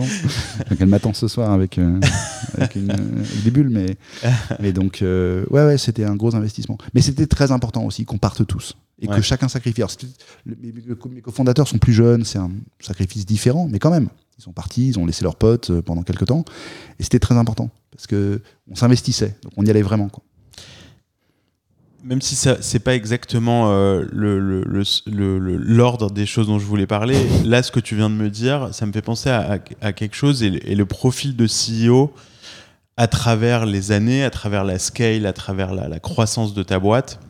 Quand je t'entends parler de, de, ce- de ces débuts avec 500 Startups, avec eFounders, etc., j'ai l'impression que c'est un, petit enfant qui parle, tu vois. C'était les débuts, on essayait, on s'est associé comme avec des copains, on se met ensemble, on voit si ça marche, et puis après on devient meilleurs amis. Là, en fait, c'est pas des meilleurs amis, c'est des, des fondateurs qui travaillent ensemble. Mais on sent que, tu vois, c'est fragile, c'est le début de l'histoire. Euh, là, au moment où on se parle, quand même un énorme milestone. Les boîtes faites ou non, euh, les levées de fonds, c'est pas le sujet. Euh, mais quand même, d'en arriver là où vous en êtes aujourd'hui, c'est une très grande forme de maturité. Il y a beaucoup d'argent dans la tech, mais quand même, des grosses levées de fonds comme celle-là, ça montre euh, un certain succès. C'est pas la fin de l'aventure. Souvent, on le dit, c'est que le début, c'est que le step one, etc. Euh, ce que je veux te demander, c'est, aujourd'hui, en tant que CEO, euh, qu'est-ce que tu as l'impression d'avoir accompli et qu'est-ce qui te reste à accomplir et, et- et- et essaye de te mettre en miroir par rapport à l'homme que tu es et tu vois euh, celui que tu étais il y a, il y a 5-7 ans. Peut-être un peu compliqué comme question, mais est-ce que tu vois où je veux en venir? Ouais, ouais. Euh, Qu'est-ce que tu as, qu'est-ce que as fait? Tu vois, quand, quand- quand tout le monde te dit c'est, st- c'est le step one, c'est que le début, qu'est-ce que ça veut dire? Quand tu as levé 220 millions, quand tu as beaucoup de clients, des milliers de clients à travers le monde, etc., est-ce que c'est que le step one En fait, c'est peut-être le step 5 déjà. Comment, on sait où on en est? Alors, chacun a sa personnalité et ses préférences. Moi, j'aime le produit, c'est ça que j'aime. J'ai envie de créer un produit qui change la manière dont les gens travaillent, etc. Et j'ai cette envie de voir ce produit prendre jour. Et aujourd'hui, on a fait 10% de ce produit. Même le produit qu'on avait imaginé il y a 5-6 ans, on est tellement loin de l'avoir fait. Et, pourtant, on a fait plein de choses. Et, donc, pour moi, on a, on a fait 10%. Donc, il reste 90% du produit. C'est qu'est-ce qu'on a transformé la manière dont les gens se parlent, utilisent le téléphone Non. Déjà, on n'a que 10 000 clients. On a 100 000 utilisateurs. Mais moi, je veux des millions de gens. Je veux que des millions de gens utilisent Aircall. Et je veux que ça change. Je veux que quand j'appelle quelqu'un, c'est pas j'appelle, je raccroche, c'est fini. C'est dans ma tête. Non, non. Tout ça, c'est facile à partager, c'est stocké quelque part, je peux le searcher, euh, j'ai des keywords, j'ai de la data, je, je vais appeler Ilan, je vais savoir, tiens, Ilan, il m'a envoyé tel email, le voilà, tiens, il a acheté tel truc, le voilà. Enfin, tout connecter les- la data, etc. Et ça, on l'a pas encore fait, on a commencé à le faire, mais il y a tellement de choses à faire pour que ce soit vraiment, que ça, que ça transforme cette industrie. Quoi. Donc ça, c'est ce qui me guide. Donc de ce point de vue-là, on est vraiment step one. Et ça, je veux vraiment pas m'arrêter avant qu'on ait fait ça. Le jour où on a fait ça, honnêtement, soit j'ai d'autres idées, soit je me dis, le deal, Tu ça. commenceras à t'embêter, quoi. Voilà, c'est là, bon, maintenant, il faut gérer euh, financièrement la boîte, ok, très bien. C'est à côté, aller, euh, on peut aller en Amérique du Sud, c'est cool, c'est sympa. Mais moi, je suis dri- drivé par le produit. Quoi. Euh, donc, de ce point de vue-là, on est encore très au début. Et il y a l'autre chose, quand j'y réfléchis, y a- en plus, il y a plein de boîtes qui, qui soit nous ont copié, soit avaient un peu les mêmes idées que nous, et qui ont moins bien réussi. Et pourquoi? On n'est pas les plus brillants en tech, on n'est même pas les plus brillants en, commercial, en marketing. Mais on a créé une culture qui était vraiment assez unique. Et ça, je suis assez content. hein, Tu me dis, demande qu'est-ce que, de quoi je suis content dans mon rôle de CEO. C'est le truc que j'ai vraiment trouvé bien. C'est créer ce, ce nœud de quatre cofondateurs avec une culture assez unique, beaucoup d'humilité, mais on se challenge et on. Enfin, c'est, c'est- je sais pas, c'est vraiment quelque chose que je trouve de très particulier et qu'on a réussi à scaler. Ce qui est intéressant d'ailleurs, c'est qu'on l'a un peu perdu avec le Covid, très clairement. Dis-toi qu'on est 450 aujourd'hui. On est 450, on a embauché 250 personnes depuis le Covid, qui Wow. virtuellement ne nous ouais. ont pas vus, Ouais. qui sont super. Mais cet engagement, on se dit toujours nos valeurs, le commitment, l'engagement. Mais c'est très important l'engagement. C'est pas que tu bosses beaucoup, mais c'est que c'est ta boîte. C'est tout le monde a des shares, c'est clair. On communique sur la valeur des shares, etc. Parce que c'est votre boîte. Bon, et comment tu scales ça? Et on a très bien réussi jusqu'au Covid. Maintenant, on vit encore sur la lancée. Mais pour moi, mon gros agenda maintenant, ce que je veux vraiment faire, c'est me dire, OK, on va passer de 450 à 1000 très rapidement. Le plus gros challenge que je me donne, c'est garder cet état d'esprit. On est des pionniers, on est tous ensemble. Quand on tombe, on, on cherche, on blâme personne, on se relève, on regarde de l'avant, on s'entraide. Il y, a- une manière de fonctionner que je veux vraiment garder. Et ça devient très très dur. Et à notre, à notre taille, 500 ou 1000 personnes, c'est plus une question de founders. Donc c'est comment, en tant que co-founders, on donne ça à notre leadership. Et je suis très content de mon leadership team. Parce qu'il y a vraiment cet état d'esprit. Mais après, maintenant, il faut commencer à le cascader en dessous. Il faut que tous les managers vivent ça. Et ça a été très dur pendant le Covid parce que tu as plein de nouveaux managers, ils sont là, ils ont pris un job. Voilà, normal. quoi. Euh, comment on leur donne le sort de feu sacré quoi. Ça, c'est vraiment le truc que je veux encore accomplir. Alors, et à ta question, euh, je pense qu'on a très bien fait, mais je pense que c'est possible encore, même at scale. Tu vois et par contre, c'est très facile de tomber dans, écoute, la manière de, grossir, c'est de mettre des process. On va mettre des process, on va mettre des règles, euh, on va mettre des gens qui sont pas forcément super ou super comités, mais que ça tourne, qu'il y ait des process. Ça, il faut un peu de ça, mais pas trop. J'aimerais bien que ça tienne parce que les gens se, se disent, moi ce que j'adore, tu vois, je vais donner un exemple aux US. Quand on est à l'objectif, ok, c'est half day Friday, on s'arrête à 14h le Friday, le vendredi, très bien. Quand on n'est pas à l'objectif, il n'y a pas de week-end. Et, et les trois derniers mois, on, a on était loin de l'objectif. On a atteint l'objectif le lundi de Memorial Day, le dimanche et le dimanche. Je dis pas je dis pas que c'est une philosophie que je veux que les gens bossent le week-end. Mais je dis, on a un goal, on l'atteint. Et, on fait tout ce qui est notre pouvoir pour l'atteindre. Et en plus, c'est tellement une satisfaction quand, c'est atteint le dernier jour et qu'on va réveiller les clients. Les clients, là, vas-y, c'est férié, s'il te plaît. Non, s'il te plaît, vas-y, mets la carte de crédit. Allez, s'il te plaît. Et on a toujours fait ça. On avait fait ça, je me souviens, un soir de Noël, un soir de- du Nouvel An. On avait un objectif de fin d'année. On a chopé quelqu'un, il dit Mais je prends l'avion. Pas grave, on te rappelle à ta descente d'avion. Le mec, il dit Vous allez me lâcher, c'est le, le soir du Nouvel An. S'il te plaît, c'est important. Il me dit Comment ça, c'est important? Et il l'avait fait. Et donc voilà, c'est ce qui est toujours client d'ailleurs, c'était c'était marrant. Le mec, il nous a dit Vous êtes des malades. Euh, mais quasiment, je fais partie de la boîte maintenant parce que bon. Et donc, euh, et c'était l'esprit, tu vois. Et où je me dis, on a fait un bon step, comment on va le garder? C'est ça qui m'inquiète le plus, et c'est ça le challenge Ouais. que je me donne, et ça qui m'excite aussi. C'est-à-dire, si j'y arrive, il y a des boîtes qui arrivent, je trouve des boîtes, HubSpot m'inspire pas mal, il y a des, des boîtes qui, bon, Netflix, c'est un peu différent de nous, mais des boîtes qui arrivent à tenir ça. C'est très intéressant, je trouve. Donc ça, c'est ce challenge qui va te garder éveillé jusqu'à l'IPO. Ouais, ouais. Ça et le produit, quoi. Ça, Et le produit, La ouais. culture, les, les people, les gens et le produit, c'est les deux T'es trucs. moins, t'es moins sur le, le- les sales, t'es moins sur les chiffres, les ventes, les clients. C'est moins ce qui te drive. Moi, je suis moins. Ouais, c'est ça. C'est c'est moins, c'est moins ce qui m'excite. Et après, c'est le cas de Jonathan. Et, C'est ça. et dans notre culture, toute la boîte, c'est tous les matins, à 9h du matin et à 18h, il y a le MRR qui tombe sur Slack, dans le channel général. Et donc, tout le monde sait est-ce qu'on a, est qu'on a, est qu'on a cru aujourd'hui ou pas? Ou pas C'est une bonne journée ou c'est une mauvaise journée? Tous les jours. Et, tous les jours. Tous les matins, tous les soirs, 9h, 18h, 9h, 18h. Et, tu checks ça, et, et, quand même, quand ça monte pas, tu finis ta journée, tu dis, c'est un peu dommage. Mais ça va pas me faire rester, je veux dire, voilà, c'est pas ce qui me drive, c'est pas mes, mon driver, euh, comment dire, fondamental. C'est plus euh, un élément de culture. Quoi. Et cette culture de, transparence radicale, parce que là c'est vraiment radical, le MRR sur Slack tous les jours, le Sunday email dont tu parlais, etc. Euh, c'est que du positif? On a eu, on a eu du positif et du négatif. moi personnellement, je suis assez transparent, j'aime bien qu'on se dise les choses, pas de problème, etc. Et je trouve que les gens bossent mieux comme ça. Il y a un moment, il y a 2-3 ans, on a eu le contre-coup de ça parce que euh, bah, parce qu'on est devenu moins transparent parce que c'est comme ça parce qu'on est plus gros parce qu'il y avait des gens aux US moi je me souviens à un moment on a, on a dissous la team US euh, la team, on a une petite team engineering aux US mais c'est trop compliqué on va, on va tout remettre en Europe. C'est trop compliqué à gérer. Et nous on n'a pas demandé l'avis on n'a pas on n'a pas demandé aux ingénieurs français ce qu'ils en pensaient. Les mecs étaient là ah bon mais attends il n'y a pas de transparence euh, tous les, gars à un moment on va pas, tout le monde va pas être dans toutes les décisions, quoi. Parce que à l'époque, on était 100, 150, quoi. Et donc, on a eu un peu ce côté euh, de confiance qui, qui, a un peu baissé. Et on, a fait pas mal de travail pour remettre les pendules à l'heure, quoi. Pour dire, euh, on va être transparent, mais on peut pas être transparent sur tout. C'est pas qu'on veut pas, mais c'est qu'on veut pas que tout le monde se mêle de tout. Parce qu'à un moment, c'est un peu inefficace. Il y avait trop de gens qui donnent leur avis sur trop de choses. Euh, et donc, la, transparence, on peut requalifier en on va vous dire les choses importantes, vous allez les savoir. La situation de la boîte, vous allez le savoir. On va partager les bien ou pas bien. Voilà, les chiffres financiers. Par contre, on va pas forcément vous les partager en temps réel, pas forcément toutes les semaines. Et oui, il y aura aussi des choses un peu confidentielles, il y a des choses qu'on discute avec le board qui veulent pas, qui veulent garder eux dans le board. Parce qu'il y a des, des, leaks. Oui, voilà. donc euh, il y a des choses, et puis c'est pas utile en fait. D'accord? Par contre, les choses vraiment importantes. Euh, je me souviens, on avait fait, euh, qu'est-ce qu'on avait fait? Par exemple, on avait une mauvaise review Glassdoor. Vraiment, ça m'avait fait mal il y a quelques années. Mhm. Très mauvaise review. Tu sais, sur Glassdoor, le site. En France ou aux US C'était en France, je crois. Ouais, c'était en France. C'était en anglais, mais c'était en France. Et il dit Ok, ben on va la partager. On fait un Hollands. Euh, à l'époque, on faisait toutes les semaines. Ben voilà. Voilà, voilà quelqu'un a dit ça. Et il y a du vrai. Vous saviez qui c'était? Non, non, non, on n'a pas cherché à savoir qui c'était. En fait, ça, ça t'apporte rien. Mais le... pourquoi ça nous avait embêté, c'est qu'il y avait du vrai dedans. Il y avait du vrai.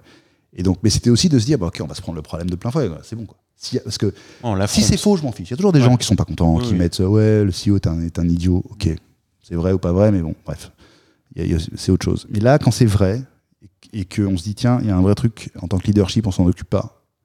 Et ça devient public, alors ce qui est déjà un problème, mais, mais autant affronter le truc à bras le corps, quoi. Et, et c'était bien, quoi. C'était un bon exercice de transparence. Après, est-ce qu'on le fait à chaque fois qu'on a une revue Glazor, pour chaque truc? Non, pas forcément, quoi. Mais euh, je pense qu'il y, a des limites à la transparence. On est peut-être moins transparent que d'autres boîtes. Je connais, euh, je crois que c'est Alan qui est très très transparent sur même les salaires, les choses comme ça. Nous, on est transparent sur l'equity qu'on donne. On donne l'equity à tout le monde. Donc on, on dit pas qui a quel equity, mais on dit les règles, c'est ça. Quoi. Tu rentres comme junior, t'attends, comme senior, t'attends, comme directeur, t'attends. Euh, et on est transparent sur ce qui nous semble important, mais pas à l'extrême. quoi. Tu vois, les, je vois les comptes financiers, par exemple. Au début, on les partageait, maintenant, on les partage plus parce qu'en fait, ça peut stresser les gens. Tu vois, on burn beaucoup d'argent, on peut burner 2, millions par mois. Ah ouais. euh, ça les stresse, on dit oui, mais on vient de lever 120 millions. C'est la vie, en fait, on maximise la croissance. Il y a des gens que ça stresse aussi. Il y a des gens qui, qui, disent Attends, mais c'est quand même inquiétant, est-ce qu'on pourrait être rentable? Et ça les aide pas, en fait. Euh, donc on communique moins ou de manière un peu plus sélective, plutôt au manager, au directeur, etc. Euh, tu parlais de, des US. Euh, donc toi, tu arrives ici en 2017. Euh, on amène la famille, on s'installe. Euh, les deux aspects qui m'intéressent. Le premier aspect, c'est perso. Euh, comment ça se passe, votre installation? Je crois que tu habites à Mamaroneck, c'est ça? J'habite à Mamaroneck, ouais, au nord du Bronx. Voilà, donc ça, j'aimerais que tu, nous racontes, parce que pour le coup, je pense que j'ai pas reçu beaucoup de gens qui habitent en dehors de Manhattan ou de Brooklyn. et pourtant, il y a une très grosse communauté française là-bas. Donc ça, j'aimerais que tu nous racontes un petit peu. Et la deuxième chose, bah, je veux que tu m'expliques un peu les premiers mois aux US, euh, monter l'équipe, les premières interviews, les premiers clients, etc. Parce que là, il y a des choses à apprendre? Ok, alors, en fait, le deal avec ma femme, et bon, il faut que tu comprennes, on est, on est finalement quand même assez français dans la famille. La famille de ma femme, ils sont agriculteurs euh, en France. Bon. Donc assez terroir, assez clan, assez proche. Donc aller aux US, c'était pas forcément le kiff. pas forcément tout de suite. euh, bof. Puis elle avait son boulot, etc. Et donc elle m'a dit ok, je, on y va parce que c'est Aircall et voilà. Et dit, je me souviens de San Francisco, quatre mois, j'ai compris, donc maintenant on retourne. Euh, mais condition euh, les enfants. Quoi. D'accord? Donc l'école française, on n'est pas pris au lycée français de New York, pas de place, Ouais. ou on n'a pas de réseau, whatever. Et donc on est Ouais, pris à l'école française de. Ouais, euh, voilà, maintenant je le sais. Maintenant, tu peux réessayer par Maintenant, contre. je vais essayer, euh, et, euh, et on est pris à la FASNI à, à Mamaroneck, quoi, est une Ouais. école, est French American School. Quoi. Qui est très bien aussi. Ouais, ouais, qui est très bien. Très, très bien. Et ils nous prennent très gentiment, donc on se dit poum. euh, bah donc on va aller à l'école et donc forcément on va habiter pas loin quoi. On n'avait pas trop regardé les écoles françaises à Brooklyn, mais donc c'était quand même, pour moi c'était un gros mouvement de famille quoi. hein. Euh, on était à Madrid, on était très heureux, euh, ma femme était très heureuse, donc je me dis il faut dans les conditions de succès, il faut que la famille soit Ouais, bien. ouais. De- et, et ça je pense que tous les entrepreneurs te le diront. Mm. C'est, c'est, tu peux pas aller contre euh, contre ta famille. Donc ça c'était une condition. Après on s'installe d'abord à New Rochelle d'ailleurs, qui est, qui est plus proche du Bronx. Euh, puis à Mamaroneck, parce que dans l'histoire, le truc qui est super cool, c'était un peu mon agenda secret, c'est que ma femme a quitté son job, mais donc elle s'est lancée dans l'entrepreneuriat, donc elle a ouvert un, un coffee bakery, Là-bas? Ouais, à Mamaroneck. Ouais, sympa. Donc elle ouvre à Mamaroneck, elle voit l'opportunité, elle se réinvente, et d'ailleurs maintenant elle veut plus, elle veut plus jamais travailler, travailler dans un groupe. Elle était chez Givenchy, euh, était directrice commerciale de Givenchy en Espagne, et, euh, et donc voilà, donc on se rapproche après à Mamaroneck, et euh, effectivement après on monte le bureau euh, à Manhattan. Alors ça c'est la première raison pour laquelle pourquoi on est dans Westchester. Ensuite, comment ça s'est passé? Et là, je comprends toujours pas pourquoi, mais j'ai fait toutes les erreurs qu'on m'avait dit de pas faire. Enfin, je sais pas si, je crois que tout le monde les fait, mais on m'a, on m'a dit fais gaffe, les Américains, ils pensent différemment, tu vas mal les juger, ils se vendent très très bien. Je dis ouais, mais t'inquiète, je suis prévenu, je sais pas quoi, chat échaudé en vaut deux, ou je sais pas ce qu'on dit. Je rencontre un gars super. Le gars, il avait monté la filiale américaine d'une startup française, dans notre space en plus, qui faisait du conferencing. euh, bon. Le mec avait monté ça, ça avait marché super bien, super référence, recommandé par un de nos investisseurs. Je dis, bah, le mec canon. Je le rencontre, super. Après l'entretien, il m'envoie une bouteille de Saint-Julien. Je me dis, bon, bah, le gars, il me prend par les sentiments, quoi. Donc très francophile et tout.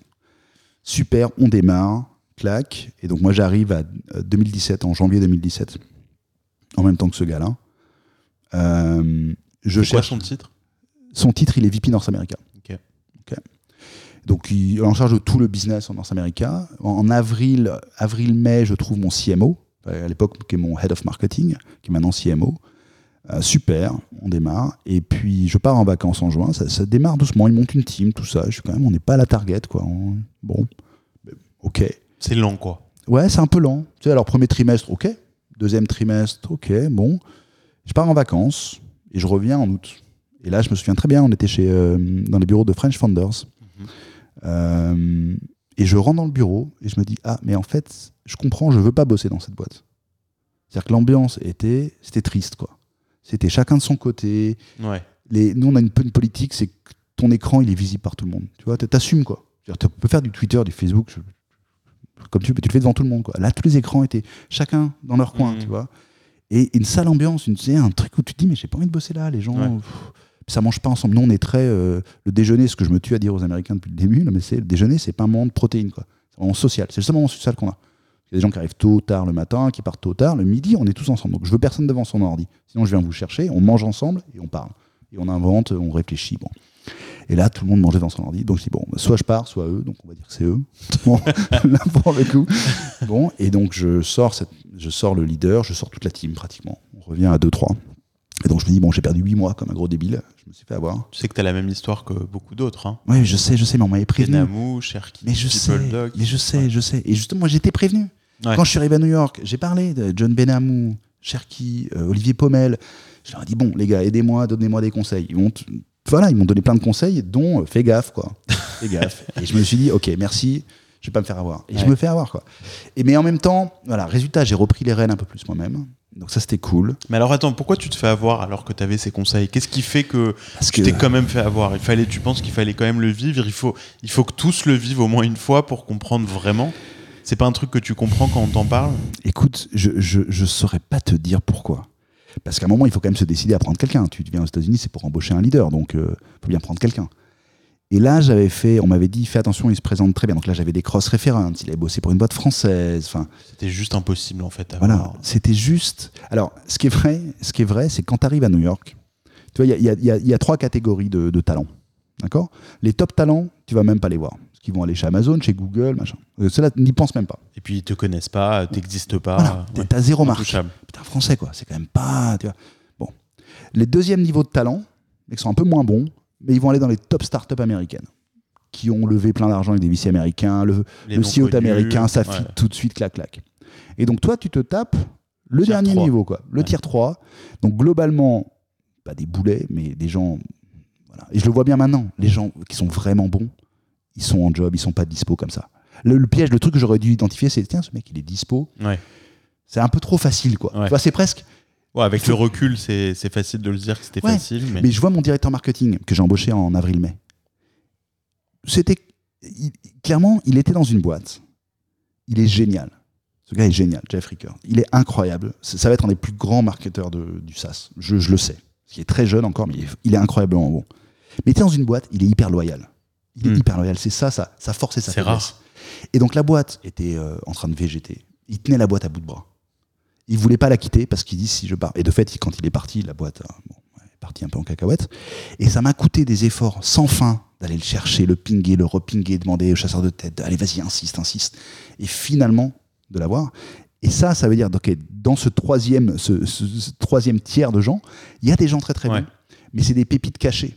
Et souvent, la loyauté, c'est ce qu'il faut chercher. Des gens qui sont très loyaux et donc euh, qui sont pas sur le marché et il faut, faut payer de sa personne. Donc concrètement, des, des gens qui sont restés plusieurs années euh, dans leur Voilà. boîte. Quoi. Voilà. Et qui veulent simple pas. que ça. Voilà. Et ça, c'est rare aux US.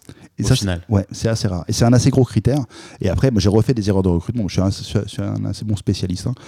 Mais euh, dans les erreurs que j'ai fait après, une autre erreur que j'ai fait, c'est d'embaucher quelqu'un d'assez senior qui a effectivement fait des jobs très courts et qui est parti, euh, pareil, un an et demi. Ils euh, s'embêtent au bout d'un moment. Ou oui, alors non, c'est plutôt qu'il n'est pas hyper bon et qu'au Ouais. bout d'un an et demi, tu commences à, ça commence à se voir. Quoi. Ah ouais. Et donc, euh, donc voilà quoi.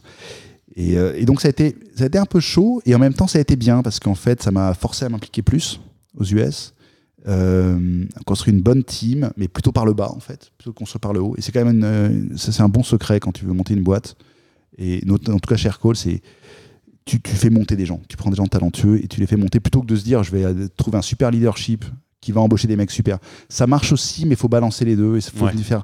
Là, on a fait, j'ai fait le mauvais leadership, j'ai viré. Après, je suis parti par en bas, prendre des gens bien, les exposer, et bosser directement avec eux. Et ensuite, j'ai fait venir. Maintenant, j'ai une super euh, directrice North America, enfin GM North America. Mais c'était le bon moment. La boîte était plus grosse, on avait plus de notoriété, plus de funding, et ça l'a attiré. Le potentiel, et puis elle est plus chère aussi. Hein. J'aurais pas payé ça, j'aurais pas payé son salaire il y a, il y a 4 ans. Donc euh, voilà. Et bon, le hiring euh, pour les entrepreneurs français qui arrivent, c'est un sujet euh, dont on peut parler des, heures, on peut écrire des livres entiers sur les erreurs, les choses à, les choses à ne pas faire. Et comme quoi, ce qui est marrant dans ce que tu dis, c'est que tu savais, et pourtant, bah, tu as fait les mêmes erreurs que tous les autres. Et en même temps, c'est des erreurs qui te construisent. Ouais, il faut le voir. je me demande s'il vivre. faut pas les, les vivre toi-même, tu Ouais. vois, pour comprendre et pas les refaire, en fait.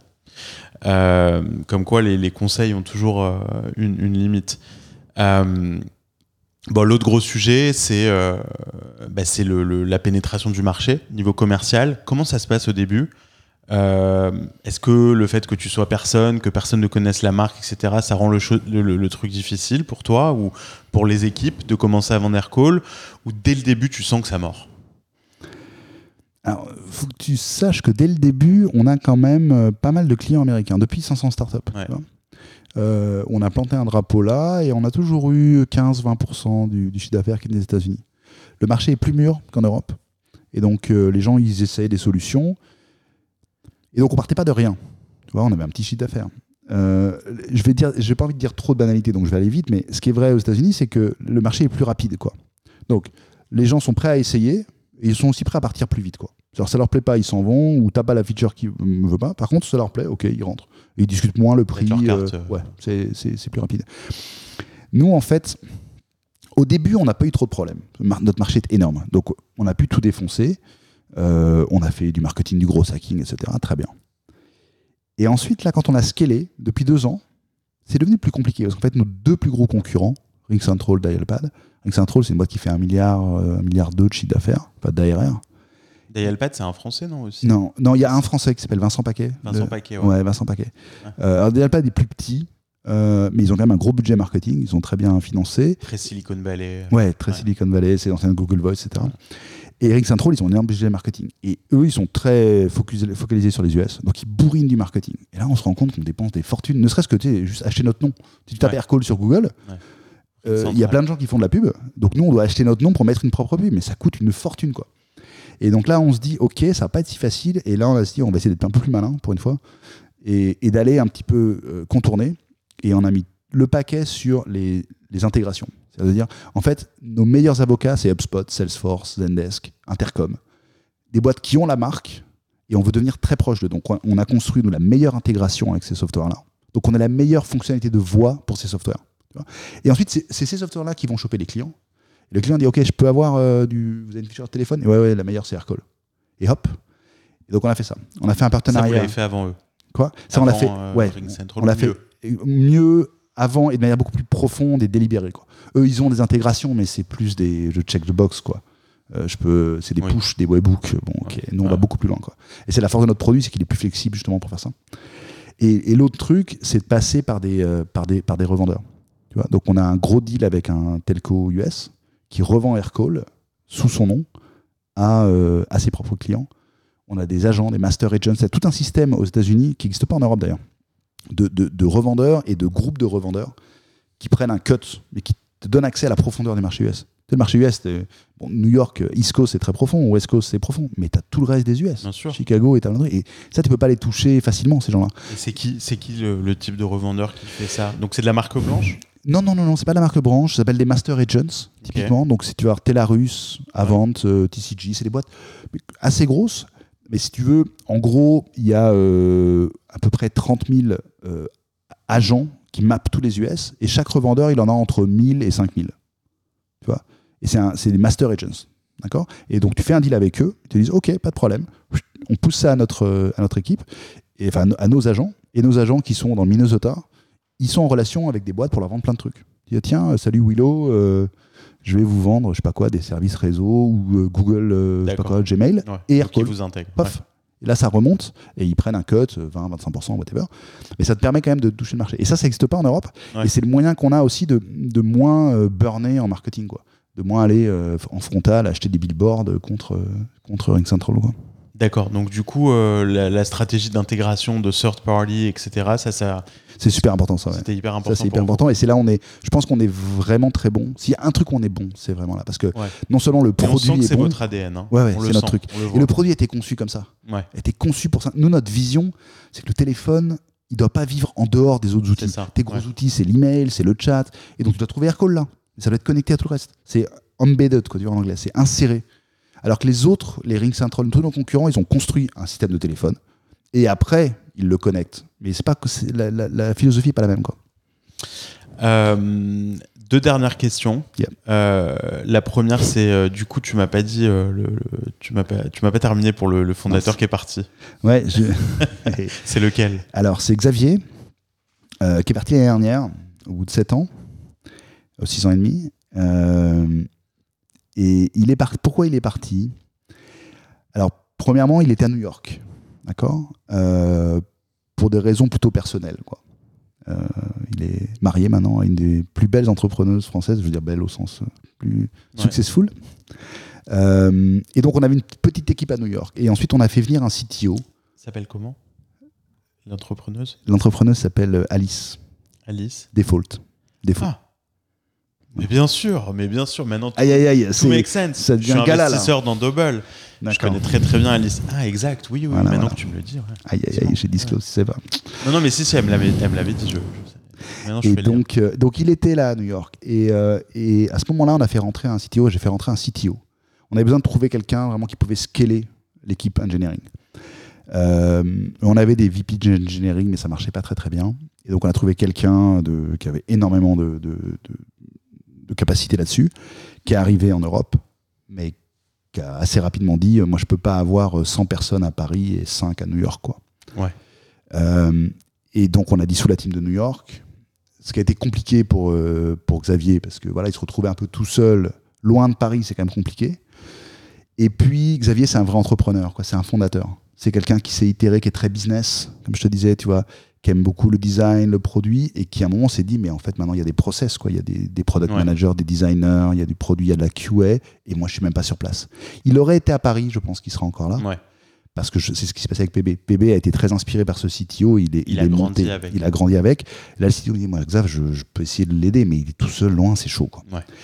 Et c'était un moment. Donc, euh, et, c'était intéressant parce qu'il est, euh, est très fidèle et loyal, donc il s'est accroché. Il a vraiment, on a cherché pas mal de périmètres de job. Là, on s'est dit bon, on va arrêter de souffrir, quoi. Oui. Enfin, si ça colle pas, Tu ça feras colle des pas. très belles choses après. Ouais, voilà. euh, nous aussi, tu restes actionnaire et Voilà. c'est mieux comme ça. Ouais. Exactement. Des fois, il, est, pas- il est toujours sur Slack, il est toujours dans le truc. Bon, mais euh, voilà, ne nous accrochons pas. Et donc voilà, donc il a fait un break euh, l'année dernière. Euh, et bon, c'était un petit, euh, un petit déchirement parce que ça faut faire très attention si c'est quand tu es entrepreneur. Il y a vraiment cet ADN de founder, il est très important. Et cet ADN, il va s'effilocher un petit peu enfin, partir du temps. Mais il faut essayer de le préserver autant que possible parce que cet ADN, tu le répliques. Tu le répliques dans les employés, dans les futurs employés, dans le management, etc. Donc euh, on s'est vraiment accroché pour trouver des solutions, mais il y a un moment, on n'est pas là pour rendre les gens euh, malheureux ou pas Oui. bien. Donc, Puis euh, de toute façon, il bénéficiera de- du succès de d'Aircall. Ouais, ouais, Ouais. tout à fait.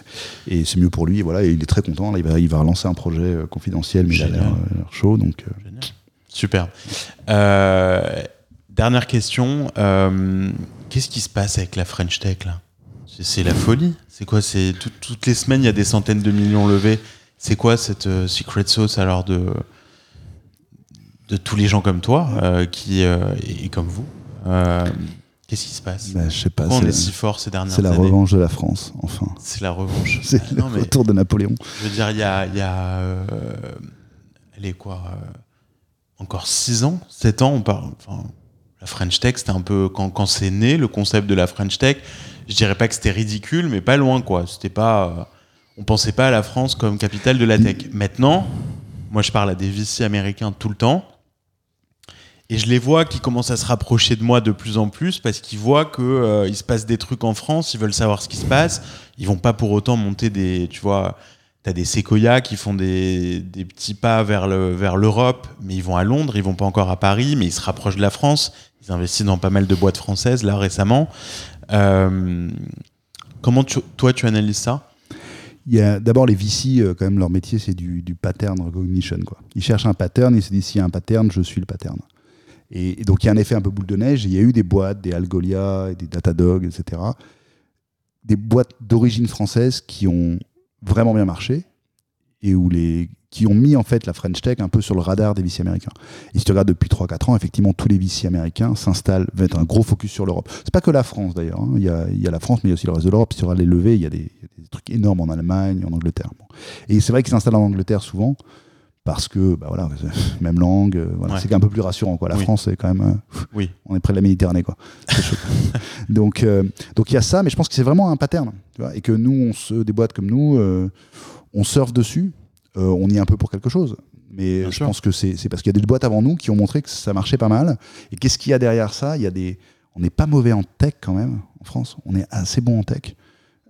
Et on a maintenant des, toutes les écoles de commerce, etc., qui se sont mis avec- sur l'entrepreneuriat et Ouais. on a des bons CEO, je trouve, en règle générale.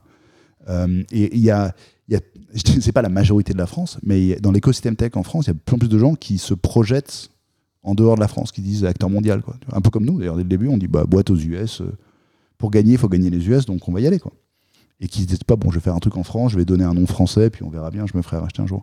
Donc je pense qu'il y a, il y a les deux choses. Il y a un pattern, et puis ensuite, il y a euh, la- l'assemblage des, des compétences qui se fait en France et, et le, le mindset qui est beaucoup plus ambitieux qu'avant. Mm. Et alors, tu me dis, euh, c'est une anecdote, mais mon frère, ah, c'est très marrant, mais mon frère était dans le, à l'ini- à l'origine de l'initiative de la French Tech avec Fleur Pellerin, dans le, dans le cabinet du gouvernement. Ouais. Ne me dis pas que c'était ridicule à l'époque parce que j'en parlais avec lui hier et il me disait Ah, bah, c'était cool. Mais c'est vrai qu'au début, ça, Bah, on Fleur, pensait pas Fleur Pellerin, elle, était euh, instrumentale Ouais, dans la bah, naissance de la exactement, Ouais, exactement. Euh, non, exactement. Et, et je pense pas qu'on s'attendait à ce que ça soit aussi fort. C'est vrai qu'au début, c'était les pins. euh, Non, les mais pins c'est avec ça le dont je coq. parle. C'est C'est-. C'était un Moi, peu le j'allais à, truc euh, C- à gouvernemental. CIS, euh, Ouais. tu vois, et je voyais les délégations de la French Tech. Et honnêtement, au début, tu avais l'impression que c'était plus un, un effort de communication de la France, mais qui reposait pas encore sur des bases très solides et des gros succès. Euh, maintenant, c'est. Mais ils ont fait aussi un bon virage il y a un an et demi en mettant l'accent sur les scale-up. Ils ont compris que la clé, c'était les scale-up. Qu'il fallait pas que la France reste, on, fait, on a des super idées. Mais dès que ça devient un peu sérieux, on, tout le monde s'en va aux US, et, etc., on se fait racheter par les boîtes américaines, ils ont dit il faut vraiment qu'on crée des champions. Euh, ça me, semble que c'est arrivé aussi avec, euh, avec euh, Macron comme président. Quoi. Donc ça, c'était un très bon move. Parce que c'est très inspirant. À nouveau, ça crée un pattern. Ça crée que tu peux créer des, licornes ou des, très très grosses boîtes en France ou le rythme française. Fou, là, en ce moment. Le ouais, le, rythme, non, mais comme tu disais, il y a des. même licorne, ça devient. Il y a pas, je crois qu'il n'y a pas une semaine, là, dernière semaine, où il n'y a pas des, des, levées de fonds de 50, 100 millions ou plus. quoi. Incroyable. Euh, bon, pour conclure, Olivier, euh, c'est une question qui, m'a été euh, soufflée par par Isabelle Lenormand. Alors je la, remercie. J'ai trouvé que c'était une super question pour conclure une interview.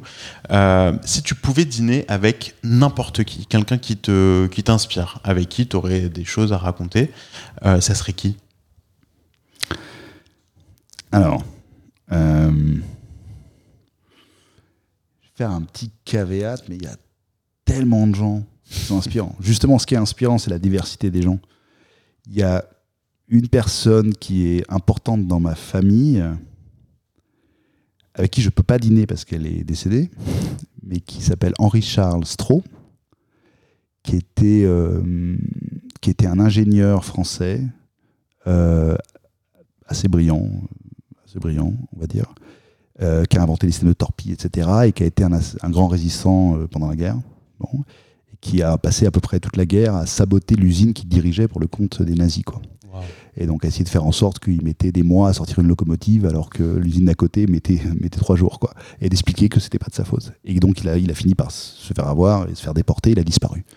Et on sait qu'il était, qu'il était vivant. Euh, qu'il était vivant à Buchenwald, mais euh, c'était en Russie. Enfin, c'était compris par les Russes. Donc, oui, il a disparu en Russie quelque part. Et, c'était, euh, et c'était de manière intéressante. Et c'est une génération ancienne. Mais je suis assez attaché à l'histoire euh, et à l'histoire familiale notamment, parce que c'était quelqu'un qui est encore très vivant dans la famille, parce que très humain, très humaniste, très protestant, alsacien, qui parlait cinq langues, euh, très ouvert sur le monde et en même temps évidemment assez traditionnel par la tradition et qui avait un courage, un courage fondamental, quoi, qui était, qui était, qui était brillant, mais qui était prêt à sacrifier ça pour sa, patrie ou pour défendre ses, ses idéaux, quoi. Donc ça, j'avoue que j'aurais bien aimé avoir un dîner euh, pour essayer d'apprendre de, quelqu'un comme ça. Intéressant, ça en dit beaucoup sur, sur toi. Euh, génial. Bah écoute, c'était super sympa. Déjà, merci d'être venu. Euh, je sais que tu viens pas souvent à Manhattan, donc en plus aujourd'hui, c'est très bien tombé. bravo pour tout ce que vous avez fait avec Aircall et j'espère qu'on va continuer à vous voir exploser bientôt en bourse. Je sais que c'est pas une fin en soi, l'IPO, mais ça ressemble à un chemin tout tracé. Et, euh, et puis à très bientôt. Merci Ilan, merci pour ton temps, c'était top. Ouais, très sympa. Merci à tous. Je vous souhaite un bon été si je ne vous reparle pas avant septembre euh, et euh, pour le prochain épisode de We Are New York. Salut, salut Olivier. Ciao Ilan.